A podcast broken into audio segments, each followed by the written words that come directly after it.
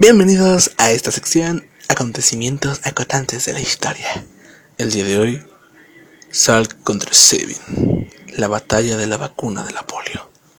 La historia de las vacunas siempre ha ido asociada a grandes polémicas. El desarrollo de las mismas ha costado vidas humanas, incluidas las de niños, y que detrás de esas muertes se esconde la lucha entre científicos por obtener el privilegio de ser el descubridor de la vacuna uno de los episodios más oscuros de la ciencia, la vacuna de la polio. Actualmente hay dos tipos de vacuna contra la poliomielitis. La primera, desarrollada por Jonas Salk, y consiste en una dosis inyectada de poliovirus inactivo o muertos. Y la segunda fue una vacuna oral desarrollada por Albert Sabin, usando poliovirus atenuados. El uso de las dos vacunas ha logrado la erradicación de la poliomielitis en la mayor parte del mundo. Podríamos afirmar que el descubrimiento de las dos vacunas existentes contra la polio es un claro ejemplo de investigaciones paralelas llevadas a cabo por dos grupos de científicos en gran armonía en búsqueda de la solución universal. Todo empezaba como un resfriado de verano, un dolor de cabeza o un poco de fiebre, y podía acabar con un niño paralítico de por vida o muerto. Así actuaba la poliomielitis, conocida como parálisis infantil y hoy en día solamente como polio. Los hechos acontecidos entre 1938 y 1955 marcaron a toda una generación. El presidente Franklin Roosevelt, sobreviviente de la polio, alentó a su país a declarar la guerra contra la polio, enfermedad que se estaba convirtiendo en una epidemia. En 1938, la Fundación Nacional para la Parálisis Infantil, o NFIP para los cuates, emprendió un esfuerzo masivo de recolección de fondos para costear la atención de los pacientes de polio y la investigación científica. Gracias a la investigación se desarrollaron vacunas de virus inactivos y vacunas de virus vivos o atenuados. El resultado fue un desastre total provocó no solo la parálisis de algunos niños expuestos a las vacunas, sino que varios de ellos murieron tras someterse a esta vacuna. Durante años se siguió investigando en la vacuna de la polio, y ya en la década de los 40 el desarrollo de cultivo tisular del virus de la polio por John Enders provocó que la obtención de una vacuna exitosa estuviese cerca. Pero faltaban los medios económicos necesarios para culminar las investigaciones. ¿Y quién aportaría esos medios? Obviamente la NFIP, que en una decisión polémica de su presidente O'Connor, eligió al microbiólogo Jonas Salk, experto en virología, para desarrollar la vacuna. Paralelamente, la epidemia continuaba sus efectos devastadores, y en los años que siguieron a la Segunda Guerra Mundial, la causa se hizo más urgente. En 1952, año en que se registraron unos 58.000 casos, este mismo año cuando Salk desarrolló una vacuna obtenida mediante inactivación del virus de la polio y en el verano de 1954 ya estaba listo para llevar a cabo una prueba en todo el país, con una versión experimental de la vacuna. El 12 de abril de 1955, el Servicio de Salud Pública de Estados Unidos despliega la vacuna de Salk por todo el país, usando como sujetos de estudio los llamados pioneros de la polio. El éxito no se hizo esperar. En 1957, primer año en que se aplicó la vacuna ampliamente, el número de casos de polio disminuyó a 5.000.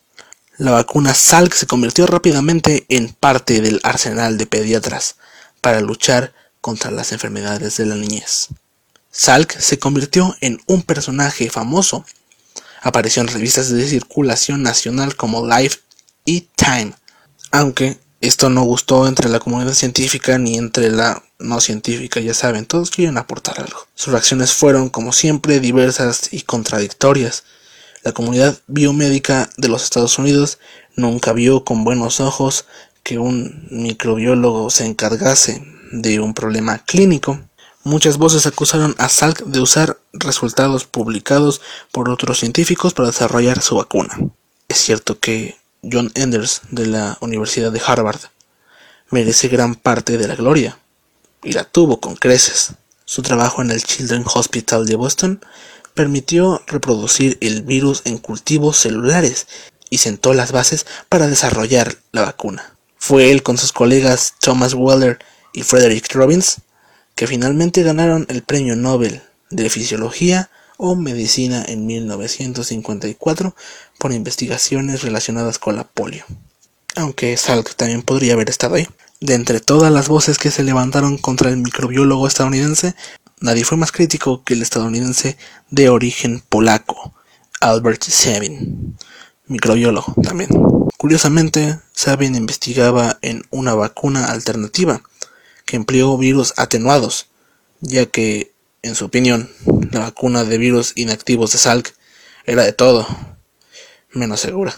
En 1960, Albert Sabin anunció que había logrado desarrollar una vacuna antipoliomielítica oral. Utilizó formas debilitadas del virus para implantar una infección inofensiva en los pacientes y de esta manera crearle inmunidad ante una nueva exposición al virus. En vez de inyectar la vacuna, pues era posible colocar unas cuantas gotas en un terrón de azúcar o simplemente mezclarla con un jarabe dulce para que el paciente la tragara. La guerra entre estos científicos se desató para probar que su vacuna era más eficaz que la de su oponente, claramente. Acontecimiento conocido como el incidente de Cooder comenzó a decantar la balanza del lado de Sabin.